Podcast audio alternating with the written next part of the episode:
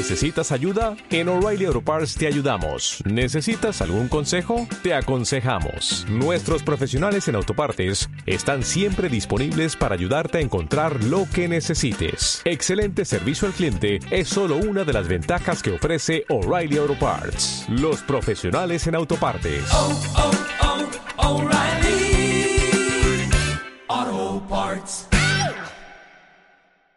Bajan los neuroquímicos y entonces empiezas a ver todos los defectos de la persona. Esa construcción social de la realidad que habla Ricardo, le, le estamos iniciando. Coach, coach, necesito tu ayuda. Mira, en el transcurso de este día no he entendido mis emociones. He estado con emociones de euforia y también de tristeza. Necesito de tu ayuda. Claro que sí, Alfredo. Nuestras emociones están hechas para ayudarnos. Claro que para eso hay que saber entenderlas y no estar con las emociones encontradas.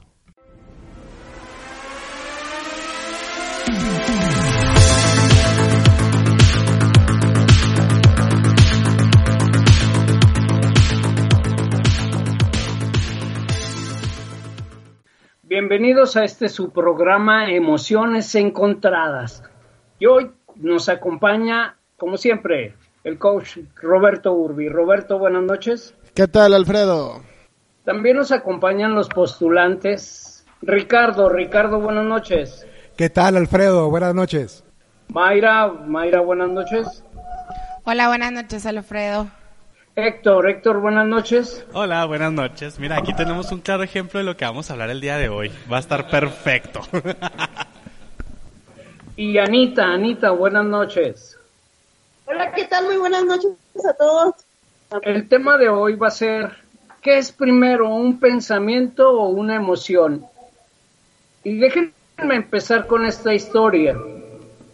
Sabes que hace tiempo, yo tendría como unos 16 años, andaba jugando en la calle afuera, en, y necesitaba entrar al baño a mi casa.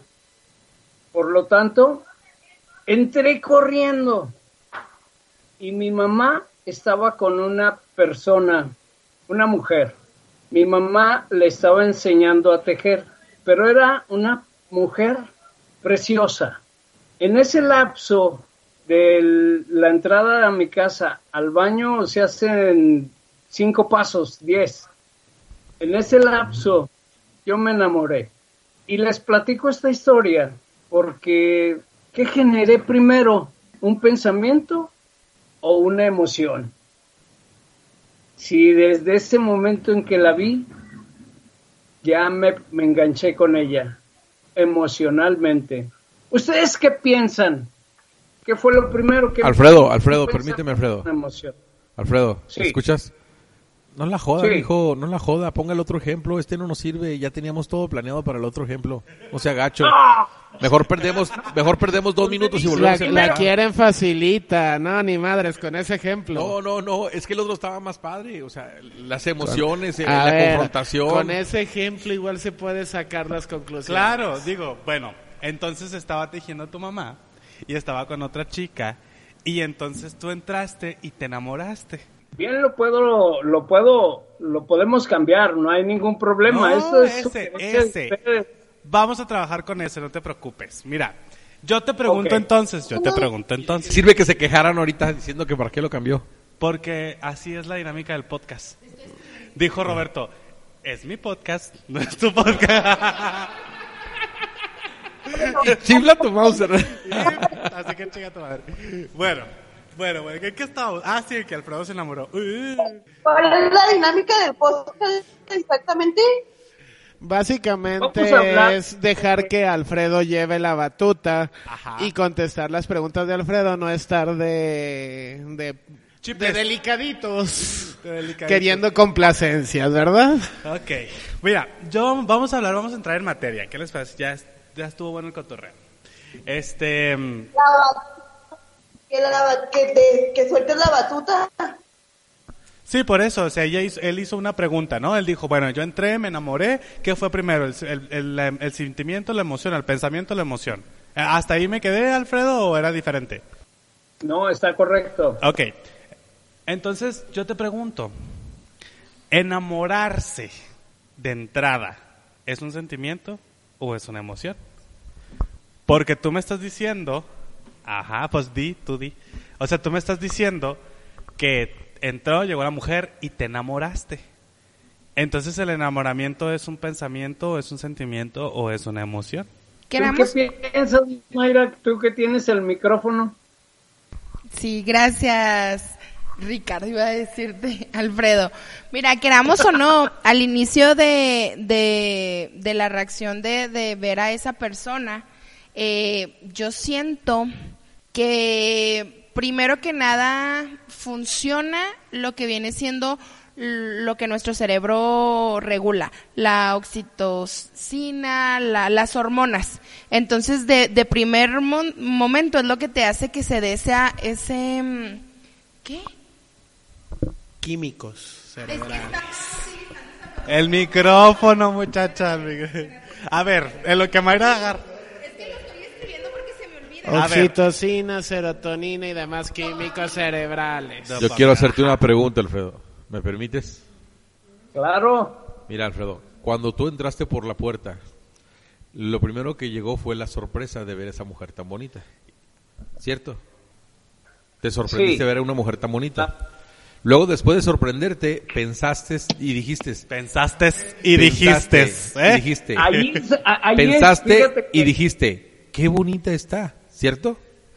No, ¿No? ahí fíjate que O sea, yo te puedo decir... En ningún momento pensaste que estaba hablar, hermosa. Le estás preguntando. No, fíjate que aquí sí viene la respuesta. Lo primero, yo cuando voy pasando enfrente de ella, se empezó a generar una reacción en mi cuerpo y sí sentí primero una emoción tan fuerte. En ese momento no pensaba. Obviamente que no pensabas. Ponle nombre. Te voy a dar cinco opciones y tú me vas a decir una. O si no es ninguna de esas, me vas a decir cualquier otra cosa que se te venga a la mente. Pero si caben estas cinco, me vas a decir tristeza, enojo, miedo, alegría y desagrado. Desagrado. ¿Qué sentiste de esas cinco? De esas cinco, alegría. Ah, Pero, Ajá. ¿y, dónde queda el amor? Ajá, ahí voy, ahí voy. Que vamos a entrar en un tema bien complicado, muchachos, del amor. Porque muchas, muchos científicos lo, defi- lo definen como ay, este, un estadio, como un sentimiento, como una decisión, como una acción. Hay muchas definiciones del amor. Pero en este caso, en el acto, tal cual, así como llegaste, viste a la chica y te desató una serie de bioquímicos que desataron en tu cerebro y fue una serie de químicos en tu cerebro que te hizo sentir una emoción. Acuérdense cuando decimos, es que me siento muy emocionado, ¿verdad? Bueno, qué tan profunda es esa carga emocional de esa alegría, como bien mencionas, que después te lleva a una serie de mecanismos de defensa en donde empiezas a proyectar, empiezas a fantasear, empiezas a hacer muchas cosas en tu cabeza que te llevan a algo que ahora sí conocemos como el enamoramiento. Pero en ese momento tal cual fue la alegría, fue una emoción. Lo que viene después, ajá, Entonces primero genero una emoción que un pensamiento. bueno, Ricardo, Sí, mira, eh, todos los seres humanos cuando nacemos, nacemos con las emociones. Si vamos a definir la emoción, es una reacción psiconeurofisiológica que representa el modo de adaptación. En ese caso, tú primero pasaste por sorpresa, luego tuviste la emoción de la alegría y tú ahí lo encadenaste, porque no era la primera vez que veías a una mujer con un sentimiento agradable. ¿Sí? Y recuerda, todas nuestras decisiones las tomamos para satisfacer necesidades. Y por la edad que tú me estás comentando que por la que estabas pasando, pues ahí estabas tratando de satisfacer pues una, una necesidad de afiliación, un impulso sexual.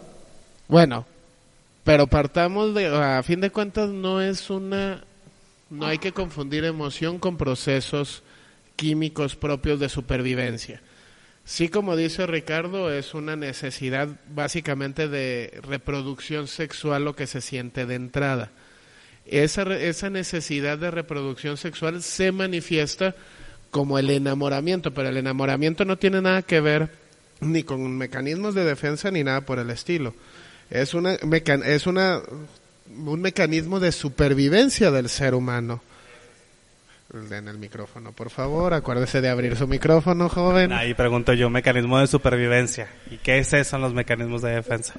Eh, no es un mecanismo de defensa. Los perros no tienen mecanismos de defensa y aún así tienen el impulso, que es ¿Qué? algo distinto. Los perros. Ah, los perros. Ajá. Aún así tienen el impulso de, re- de reproducción sexual. Mal Eso es lo que de entrada se manifiesta en una, en una situación como la que expresa Alfredo. Sí. Y nada más para confirmar y no seguir confundiendo con lo de mecanismo. Acuérdate que es para prevenir una crisis. Y en ese momento pues no era una crisis. No, no, usé mal el término. Sí, no es mecanismo de defensa, es mecanismo de supervivencia, definitivamente.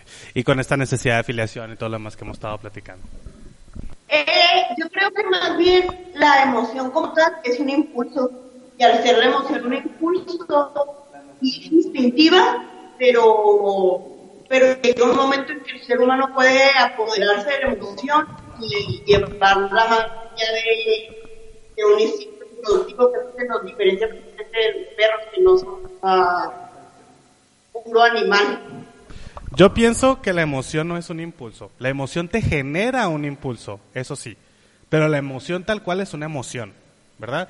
El que te genera un impulso, eso ya depende de lo que, lo que venía diciendo yo hace ratito de ello, yo y super yo y todo eso que conocen en psicología, en donde ya tu preconsciente decide si actuar con base en esa emoción o con base en todo tu sistema de creencias. Sí, la emoción te puede llevar a un impulso y mecanismos de supervivencia, como decía Roberto y demás, eh, pero la emoción per se, en este caso, por ejemplo, en el caso de Alfredo, que vio, entró a la muchacha, tenía 16 años, traía la hormona y todo, todo lo que daba, le generó una emoción que, bueno, quién sabe qué le habrá pasado. ¿Qué hiciste después? Dato curioso. la viste, te enamoraste, luego ¿qué hiciste? Exactamente. Pasé corriendo y entré, fíjense, fíjense, entré al baño, pero cuando estaba en el baño, ya todo se encaminó hacia ella, todos mis pensamientos eran ella. Una pregunta, Alfredo. ¿Y entre, Sí. tus, ¿Y entre tus pensamientos llegaste a mojar tu mano? Ay, no puede ser ¿A- a posible. qué? Nada. Ignóralo, voy a O sea, cortar no, esa no le parte, cortes, no le cortes. Es un Estamos hablando de emociones. No le cortes. ¿Pero Déjame qué te que digo, precisamente sí la voy a contestar, sí la quiero ¿Qué contestar. tal Ah, allá bueno. llevaste el impulso? Lo que voy a contestar, fíjate en esto, ¿eh? Ni siquiera, ni siquiera llegó a mis pensamientos algún deseo sexual. Perfecto, gracias. No lo generé, sino al contrario. Vieras qué tan placentero es la sensación de, de creer o de estar diciendo y pensando y sintiendo lo que es el amor. Ni siquiera eh, se genera ese pensamiento en ese momento de lo sexual. O yo no lo generé. separamos precisamente cuando es algo sexual, que es el sexo mero instinto, a lo que es a lo mejor van a reír de mí y pueden hacerlo, pero no es lo mismo hacer el amor que tener sexo simplemente. Precisamente de ahí se deriva, Roberto, y si quisiera que nos definieras, ¿el deseo sexual es un impulso o es una emoción o es qué es? El deseo sexual es una necesidad de supervivencia inna- es una necesidad de supervivencia nata. ¿Qué es lo que ocurre? Ante el deseo sexual y la imposibilidad de, de poder satisfacerlo, entonces se, pro- se produce ahí sí una idealización por medio de la psique. Por eso es que no entra el impulso sexual como tal. Porque de entrada, en el momento en que tú entraste al lugar, en el momento en que tú llegaste a tu casa y que viste a la mujer y la mujer se te hizo exageradamente atractiva, pero estaba con tu mamá, probablemente por lo que comentas, me imagino que era alguien mayor, bastante mayor que tú, entonces en automático tu mente dijo, no, no tengo posibilidades de apareamiento con esta mujer, entonces lo sublimo hacia una idealización a la que terminaste llamando enamoram- bueno, a la que terminaste llamando amor. Ajá. a diferencia del amor, el enamoramiento sí es una condición física. El enamoramiento es una, es una inundación de los neuroquímicos que mencionó hace rato Mayra, que ocasionan que se facilite la disminución de defectos de aquello que estamos observando para poder crear un enganche propio para el apareamiento. Sí, ahí lo que pasó después de que tuviste ese, ese impulso, esa necesidad, entró tu razonamiento, que organizaste estructuraste la idea para llegar a una conclusión. Y eso te llevó a tu creencia de que como es una persona que está con mi mamá e idealizaste, pues tuviste la creencia o la de una creencia interna. Por eso lo pensaste así. Chicos, ese ruido, ¿qué onda? Al- al- es Alfredo moviendo cajones. Espérenme, espérenme. No, entró mi nieto corriendo también. Ah, ok, ok, ok. Fíjate, eso que, eso que mencionas, eh, y lo bien interesante lo que dice Roberto, o sea, lo idealizaste. Fíjate, estuvo bien interesante, ojalá le hayamos puesto atención a lo que dijo. Lo idealizaste a tal punto de quitarle la mayor cantidad de, efe- de efectos para justificar un apareamiento con esa persona. ¿Cuántas veces no hemos escuchado la historia bien clara de que, pues sí, estaba bien enamorado, pero nomás me lo cogí y se me pasó? Y, y pasa bien común así, ¿no? Que ya justificaste, ya pasó, ya, y ya todo lo demás es, ya no tiene sentido. No, no es tanto por, por razonamiento eso, ¿eh? Por lo que en el momento en que sí estaba bien enamorado, ya me acosté con la persona y se baja el impulso. Lo que pasa es que bajan en automático los neuroquímicos que te producen ese efecto. Entonces, al momento que desahogas el impulso sexual, bajan los neuroquímicos y entonces empiezas a ver todos los defectos de la persona. Ajá, y luego ya empieza todo este proceso de que es que ya lo estoy, es que como que ya no es lo que yo pensaba y ya lo estoy conociendo en realidad. Vaya, poniéndolo en palabras, así que yo escucho súper común, ¿no? Es que, ay, sí, pues ya pasó, pues ya, pero pues ya no es lo mismo, ya tiene esto, como que ya no me gusta tanto. ¿Por qué? Ay, pues ya le encontré tal y tal y tal defecto, como dice Roberto, o sea, ahora sí empezamos a ver los defectos, ¿no? O es lo que pasa en las típicas este, películas, series de la pareja enamorada y, y- o de los protagonistas que después del- del acto sexual es así de, ay no, no lo debimos de haber hecho, es un error, este hay que no, que no pasó nada, olvídalo, tú por tu lado, yo por el mío. ¿Por qué? Porque pa- llega ese como equilibrio de, de todas esas sustancias químicas. Pero te fijas cómo no es una, no estamos hablando de una cuestión mental propiamente, estamos hablando de cuestiones orgánicas, que estamos hablando de un impulso. Como bien dijo Ana hace rato, sí, las emociones son uni- las, las emociones es una manifestación física de la cantidad de químicos que traemos en el organismo. No nos sentimos tristes por la situación que pasó, nos sentimos tristes Por todo lo que está porque se dio cuerpo. un bajón en los niveles de serotonina, dopamina, Así oxitocina, etcétera. No nos sentimos enojados por la situación, nos sentimos enojados por el incremento que, que de- ocasiona De que se dispare la adrenalina, la noradrenalina, etcétera. Entonces, las emociones como tal sí son impulsos, como comentaba Ana hace un momento, sí son un impulso disparado por la, por la, por la inundación de neuroquímicos en nuestro organismo. Ahora, ¿qué es lo que pasa? Se da esa inundación, disparamos, disparamos la reacción y entonces empezamos a asociar las acciones que disparan esos organismos con elementos específicos, con cosas específicas. Ah, si ya sé que me vio bonito, entonces me empiezo a enamorar, o sea, nos condicionamos a cuándo debemos de soltar esos químicos. Claro. Y en ese momento es cuando ya empieza el sentimiento como tal. O sea, ya no solamente es instintivo con la emoción, sino ya trae aparejada una conciencia de tu estado anímico o el estado anímico propio. Sí, así Pregunta. nada más pues, terminando. El sentimiento es el resultado de la emoción. ¿Qué les parece? Vamos a nuestra pausa comercial y regresamos.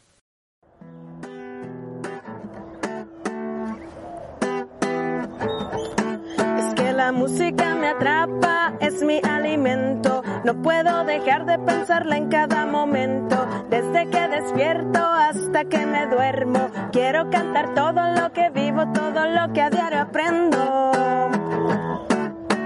No podría describir el exacto sentir de percibirte conectado con algo tan grande y mágico hace que vea todo bien práctico. Vivir sabiendo lo que puedes crear se vuelve simpático y matemático, numérico, esotérico.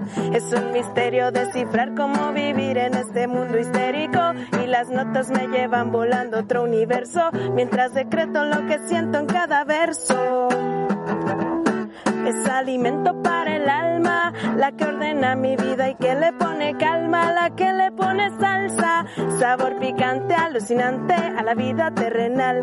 La música es mi arte y eso es sensacional. Encontré mi refugio, mi techo, mi comida, desde donde el cielo estoy profundamente agradecida de su existencia, de su perfecta sintonía, de mi suerte de vivir paseando en una melodía de su mano, de sus vibraciones perfectas, de su capacidad de unir a todo el universo, el arte más sublime, el diario de mi espíritu, lo que expresa de forma magnífica las cosas místicas. Y es que la música me atrapa, es mi alimento. No puedo dejar de vibrarla en cada momento. Desde que me duermo hasta que despierto, quiero cantar todo lo que sueño, todo lo que a diario aprendo. Ya he pensado demasiado, me he enamorado de la vida, con cicatrices y heridas. Lo que yo paso, de todo aprendo. Sé que las lecciones siempre están apareciendo. Eres una pieza en un tablero de ajedrez. Lo que vibras atraes y te lleva donde estés. Yo, por ejemplo, hoy elegí estar cantando aquí parada en este lugar. Todo lo que te pasa es un recordatorio. Estés en la montaña o estés en un escritorio en el transporte. Sacando el pasaporte en el deporte o hasta con alguien que no soportes. Haz lo que quieras, sigue tu corazón. Siempre recordando la vida es una canción.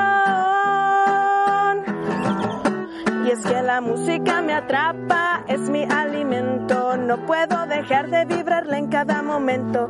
Desde que despierto hasta que me duermo, quiero cantar todo lo que vivo, todo lo que a diario aprendo. Todo lo que a diario aprendo.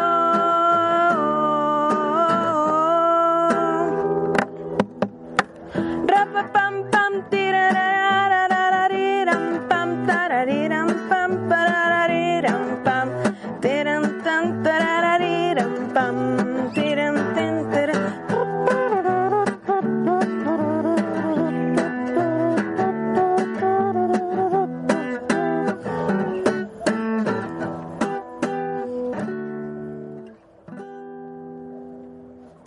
Regresamos y estamos tocando el tema aquí en Emociones Encontradas. ¿Qué es primero? ¿Una emoción o un pensamiento? Y nos quedamos con tu respuesta, Héctor. Básicamente estaba retomando la cuestión de, de lo que hablábamos de justificar o que se van bajando los defectos y que ahora sí podemos ver a la persona un poco más tangible el cómo es y que ahora sí empezamos a decir, ay, es que ahora sí lo estoy entendiendo, ay, es que ya lo estoy conociendo en realidad como es, es que no le había visto tal cosa, y que son cosas y frases tan comunes, tan comunes que nos encontramos en la vida diaria, que luego y no entendemos desde dónde vienen, ¿no? Entonces, qué bueno que, que, platicamos sobre estas, estas cosas, eh, sobre todo la cuestión del enamoramiento, y, y retomando un poco lo que decía Mayra, de cómo ahora sí pasas por todo un sistema de, de creencias para, para, para justificar un enamoramiento y lo que decía Roberto, de irnos condicionando o irnos, pues sí, predisponiendo a qué momento yo disparo todos esos químicos o esos neuroquímicos que me hacen sentir esa, esa emoción, ¿no? Y la misma, con la misma carga emocional. Y es precisamente en ciertos eventos y que ahora sí es que ya lo veo o, como que ya lo voy a ver, como que ya lo voy a ver, lo veo, la veo y pum, se me disparan esos, esos neuroquímicos, ¿no? Y ese es un, como un- una precondición al enamoramiento y es cuando decimos que estamos precisamente enamorados. Oye, una pregunta entonces. ¿Lo generamos de acuerdo a nuestro sexo o, o, en eso no incluye la diferencia entre varón y mujer, que tengamos un deseo, me refiero homosexual. Fíjate, hay muchas definiciones al respecto, ¿no? Hay gente que te dice que no se enamora del sexo tal cual, hay gente que te dice que se enamora de la persona. Hablando de identidad de género, hablando desde las preferencias sexuales, que para mi gusto el término preferencia no va muy de acuerdo, muy acorde. Em, yo siempre les pregunto, ¿no? Digamos, a ver, Ricardo, eh, si tú ves a un hombre desnudo, con un cuerpo que tú consideres un cuerpo atractivo, mm, pone todas las características de lo que tú generarías un cuerpo atractivo, y ves a una mujer con todas las características que tú ves, ves como cuerpo atractivo y demás, etcétera, etcétera, instintivamente, ¿cuál te llama más en primera instancia? A mí la mujer. Eso lo, lo categorizaríamos como una heterosexualidad, ¿verdad? Eso no tiene nada que ver con todo el proceso de enamoramiento y toda la cuestión de amor, etcétera, que se puede dar muy sencillo y que mucha gente lo confunde. Porque yo puedo amar a mi perro, pero no necesariamente tengo un deseo o un impulso sexual sobre mi perro.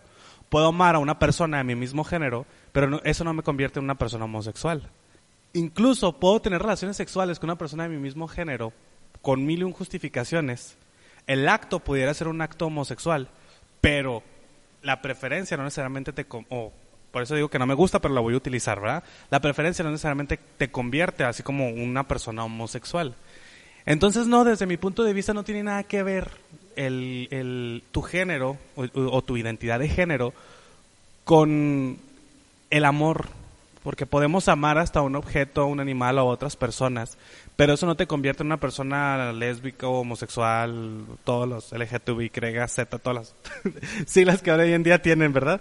Eh, pero sí, eh, es mi punto de vista y, considero que yo soy tan, yo como por ejemplo, yo que soy homosexual, yo puedo amar a una mujer tan intensamente como amo a mi madre, como puedo amar a mi pareja, con la misma carga emocional o con la misma intensidad. Pero si te fijas, son amores diferentes.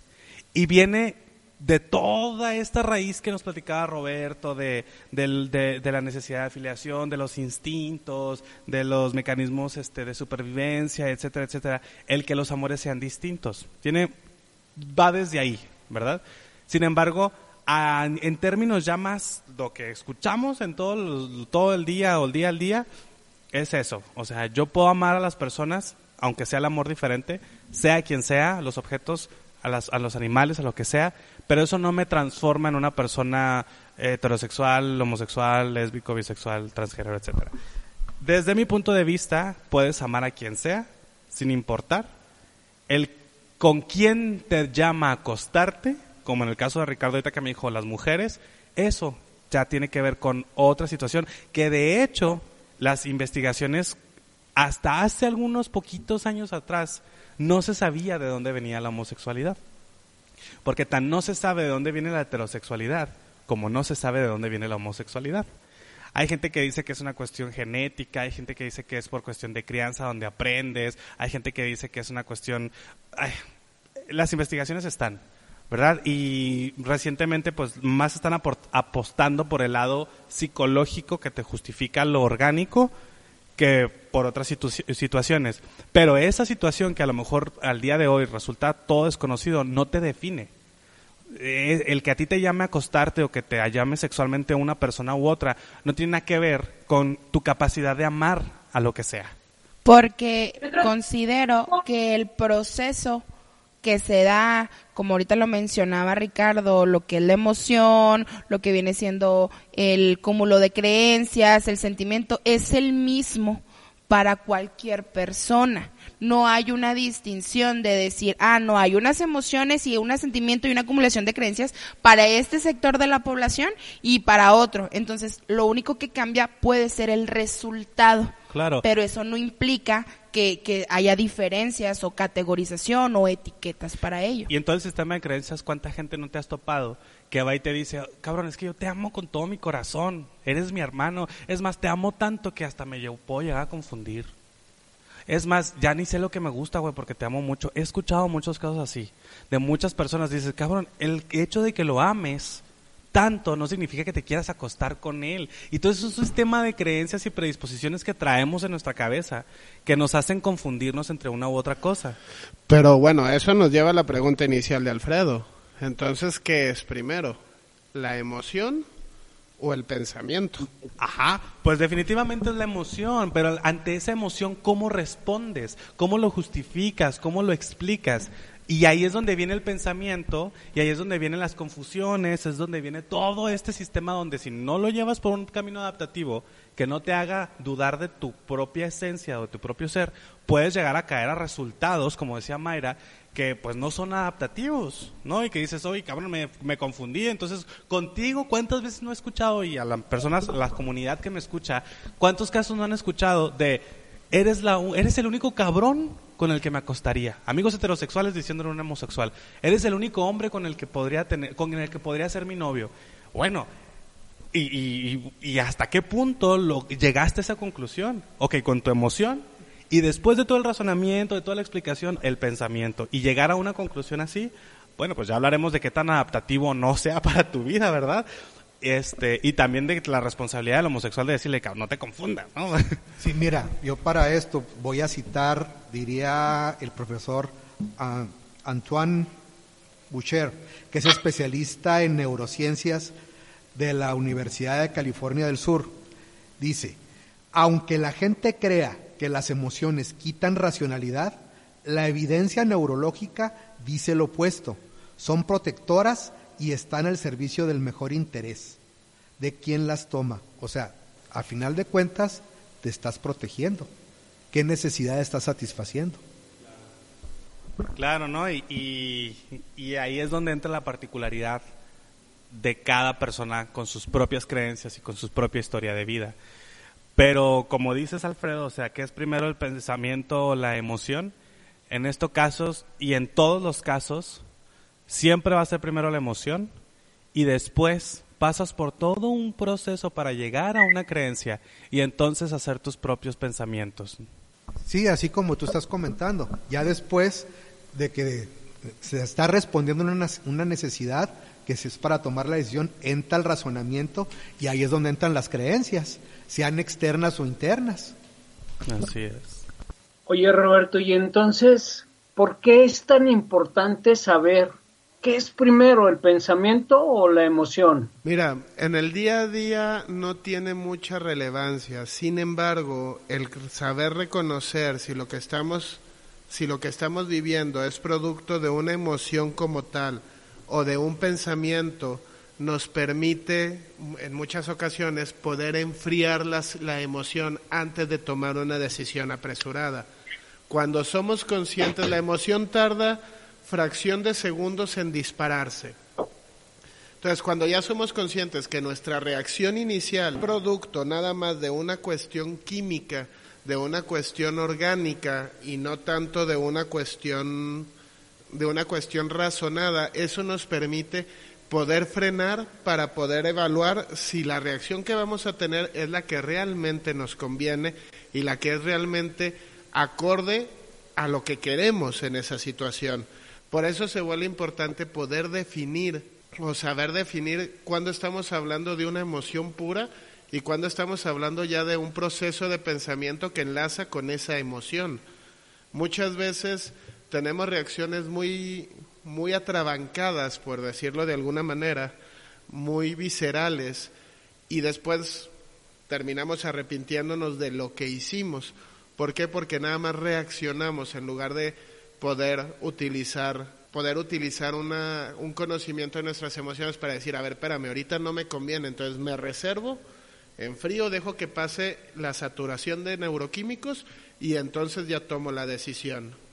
Y también es muy importante, así como estamos determinando, pues bueno, el, el ciclo de que las emociones, los sentimientos, las creencias, necesidades, también está la estructura de la mente. Vámonos simplemente con el, el, clásico consciente, inconsciente y qué es el subconsciente. Hay una estadística que dicen los expertos en neuromarketing que el 95% de las decisiones que tomamos se gestan en el subconsciente. Por eso tenemos que saber también la importancia que tienen, pues ahora sí, todo este conjunto. Tú, Ricardo, nos podrías seguir comentando hasta dónde, o más bien cómo puede ser una parte de la solución de tener un concepto adecuado, lo que siento y lo que pienso. Mira, Alfredo, yo siempre he dicho, he, pensado, la cuestión ahora sí de, de, la, de la mente de las emociones, es como la condición física. Todo mundo debemos de saber cuáles son nuestros alcances, pues por ejemplo para hacer ejercicio, qué tipo de ejercicio podemos hacer. Entonces también hay que conceptualizar que la mente tiene, así como debemos de saber nuestros alcances de inteligencia, sí, también en nuestras emociones tenemos una condición o un coeficiente emocional que debemos saber gestionar. Fíjate que, complementando lo que dice Ricardo, la Real Academia Española define la palabra inteligencia como la capacidad de resolver problemas. Howard, Gardner Howard proponía nueve, ocho, tipos de ocho tipos de inteligencias.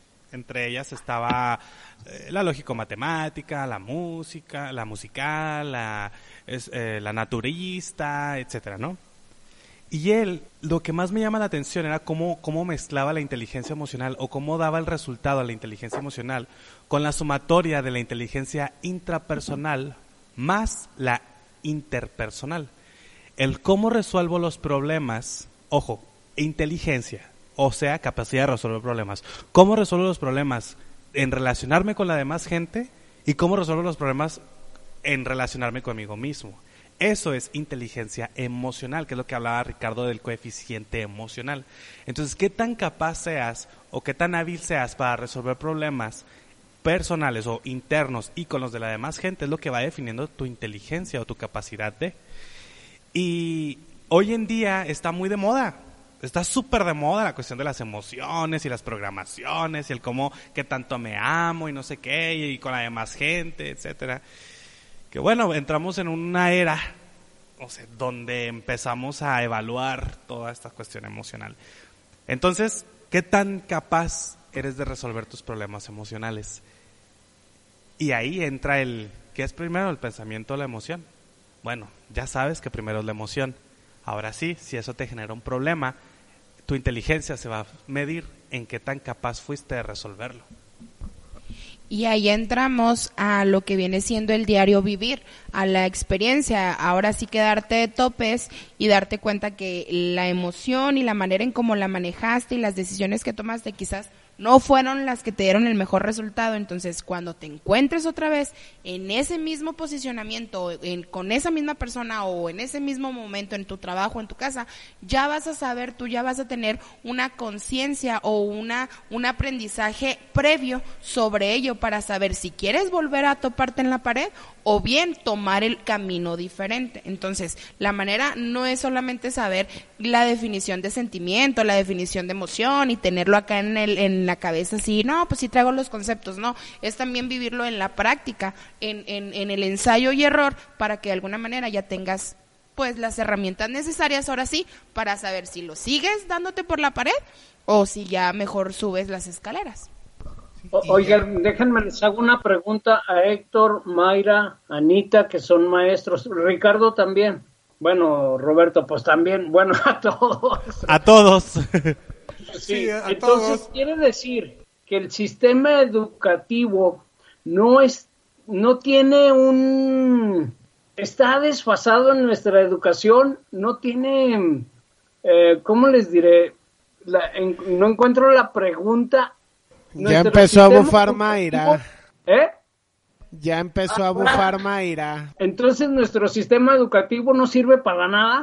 No, no no, no, yo creo que, posicionar esa, esa premisa de que no sirve para nada es muy, muy no, fuerte. No, es la pregunta, no, no, es el final de la pregunta, no, no es el total de lo que quiero preguntar. O sea que nuestro sistema educativo no está basado, em, no es lo, lo correcto para que podamos vivir adecuadamente Bueno, eh, cabe mencionar que el sistema educativo, cada vez que cambia en sí la cabeza de gobierno, eh, trae consigo muchas reformas y muchos movimientos conforme a las necesidades y ahora sí que creencias e ideología de, del partido o la persona que llega. Entonces, eso nos da a nosotros como magisterio, como sistema educativo, pues no una base eh, sólida para, para poder ayudar a todos esos alumnos o a todo ese, pues, mm, personas que estamos educando. Y primero sale el concepto de competencias, que era ahorita más o menos lo que estaba hablando Héctor, basar el, el educación en, con base a las competencias, saber hacer bien, eh, relacionarte, resolver problemas. Desde el 2017 se empieza a hablar sobre el, el ámbito socioemocional, Ah, sí. partiendo de la premisa que el alumno, aunque el maestro se pusiera de cabeza, el alumno no retenía los conocimientos ni los aprendizajes, los llevaba a un aprendizaje significativo, es decir, llevarlos a su casa. Se quedaba solamente eh, vomitado en un examen o en una exposición en el salón y, y fuera de la escuela ya no había nada y se eh, mm, complementa el sistema educativo a decir qué es lo que está pasando. Llegan a la conclusión que un alumno que está mal de su corazón, no físicamente, sino emocionalmente, que un alumno no está tranquilo, pues va a ser muy difícil que entienda a la maestra o al maestro que le está diciendo que dos más dos son cuatro. Cuando tiene problemas en su casa de adaptación, de autoestima, de inseguridad, entonces ya este, se empieza a dar los aprendizajes clave. Y ahí se habla una parte del currículum donde es educación socioemocional. Ahora se nos pide que realmente el 70% de, de la carga curricular se hable sobre cómo está el alumno, que el, el adolescente, el niño sepa quién es, por qué es así y qué quiere llegar a ser, partiendo de sus emociones. Pero yo ahí está todo muy bien posicionado. A mí lo que me faltaría, yo como docente, y aquí me podría eh, mi compañero Héctor eh, y Ana eh, decir eh, respecto a eso, es, sí, qué padre que se esté apostando a una educación socioemocional, pero se está apostando a que el maestro la tiene, a que el maestro domina los conocimientos y no existimos muchas personas docentes que nos demos a la tarea, primero que nada, no a capacitarnos para los alumnos, capacitarnos para nosotros mismos. Entonces yo, ¿cómo voy a llegar a mi planeación? Que obviamente la tengo que, este, mm, pues, mm, plasmar. Llegan a decir, ah, yo ahora voy a hablar sobre la autoestima con el alumno, cuando el maestro no sabe ni qué es el autoestima, y no solamente en conceptos, sino realmente no lo practica. Entonces ahí siento que es la laguna de nuestro sistema educativo. No que no sirva, simplemente tiene que dar las herramientas necesarias para que desde los docentes, los directivos, el personal administrativo, las secretarias, el apoyo este, de intendencia, sepan y tengan un conocimiento activo de las emociones. Es así como sí se está plasmando ahora. Hay una clase de socioemocional en las secundarias, en el nivel que yo trabajo, se hay, hay los clubs socioemocionales. Yo manejé el año pasado lo que vendría siendo inteligencia emocional y me dio muchísimo resultado. ¿Por qué? Porque los alumnos empiezan a trabajar todos esos problemas, yo los llamo áreas de oportunidad que tienen de su casa lo empiezan a manejar y se dan cuenta que a lo mejor ellos no tienen por qué estar cargando los pedos de papá y mamá y ya se enfocan en lo que tienen que hacer. Entonces, está bien padre que la educación se apueste a la educación socioemocional y nos abra la oportunidad de ayudar a los alumnos, pero qué padre sería que realmente, así como viene en la reforma, que el alumno debe de aprender eso, qué padre que nos capacitaran a nosotros como los maestros, como algo obligatorio para que no nada más nazca de, del 2% de los 100 maestros eh, que existen van a tienen educación socioemocional. Pero yo ahí entraría este, en la parte que dice Mayra, rápido de intervención. Este, yo, yo trabajo para, yo formo a los futuros maestros. Yo estoy en el área, en el, en el nivel universitario y saco a los que están en licenciados de educación. No trabajo directamente en la normal y eso me da un, a mí un espacio precisamente a la hora de, precisamente por pertenecer al consejo técnico de la universidad y demás, en modificar los programas de estudios de los futuros maestros y los futuros docentes. Y realmente depende mucho también de las creencias del- de los directivos y demás, el que te dejen meter todo este tipo de educación. Afortunadamente se ha estado abriendo el espacio, bueno, por lo menos en esa área donde yo me especializo, mis, mis, futuros, mis alumnos sí llevan un contenido socioemocional al 100% y es obligatorio. Y es obligatorio que lo aprueben ciertos conocimientos y demás, precisamente para que sepan que los aprendizajes llevan cierta carga emocional, que dependiendo de la carga emocional más, más lo van a tener más próximo al consciente. Todas esas cosas que, que hoy en día nos vamos modernizando, que como bien dice Alfredo, sí estamos un poco atrasados. Eso sí es cierto, porque en otros países primermundistas ya lo llevan muy, muy, muy, lo llevan muy al día. Y gracias a esos países primermundistas tenemos las investigaciones para agarrar referencia en nuestro país y poder adaptarlo a nuestro contexto y al contexto socioemocional de nuestros alumnos y sobre todo de nuestros docentes. Yo soy un docente sumamente peleado con, con la, o más bien muy a favor, para decirlo más bonito, de que el, el futuro docente tenga las herramientas socioemocionales para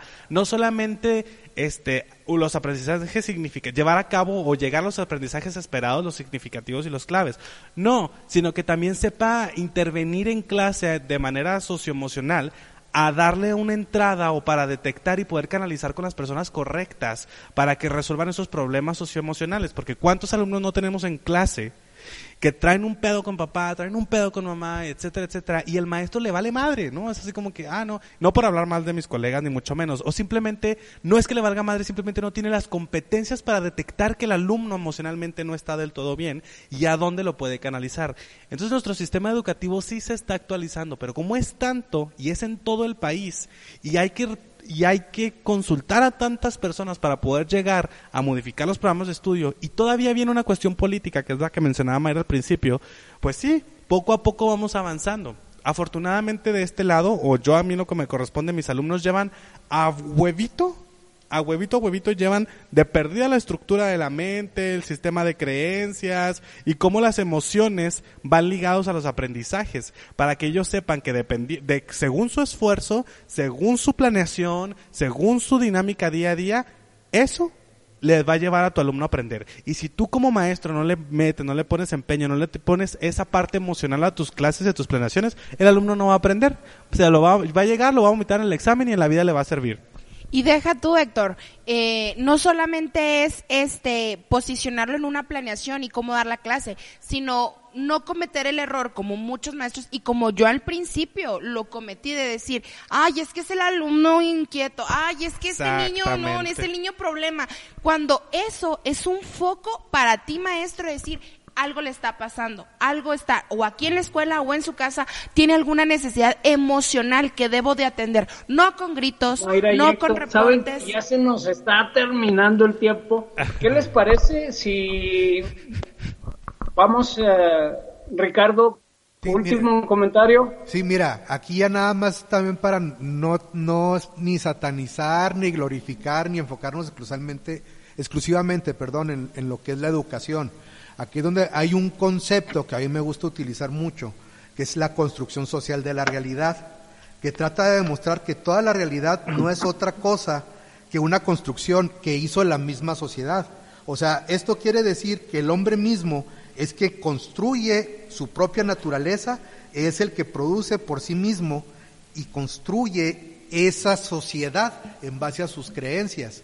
Entonces aquí es donde también tenemos que partir de que lo que creemos, creamos. y que realmente no va peleado Oye, con la pues educación, Alfredo. Ya voy a terminar. discúlpame. Voy a terminar, te lo prometo. Tres segundos. Así para retomar lo que está diciendo Ricardo. Y efectivamente, no está peleado con el ámbito educativo. Esa construcción social de la realidad que habla Ricardo, la, la estamos iniciando a nivel de sistema educativo, que es así como que, así como el maestro tiene la culpa que se saque cinco, así como el maestro tiene la culpa porque, no, ahora el maestro va a ser el, no el encargado, sino el que va a ir de la mano a construir una, un, un pensamiento social de la realidad diferente, en donde le apostemos más a las emociones, a que solamente el me recite la tabla periódica, a que solamente el alumno me recite los conocimientos, espera, los aprendizajes esperados de historia, sino que realmente sepa solucionar problemas basados en una inteligencia emocional correcta y de esa manera tener mejores resultados. Anita, muchas gracias por estar con nosotros aquí. Eh, Héctor, Mayra, Ricardo, nos despedimos. Recuerden, estamos en emociones encontradas. Nos vemos hasta la próxima. Hasta la próxima. Gracias. Gracias, hasta luego. Gracias.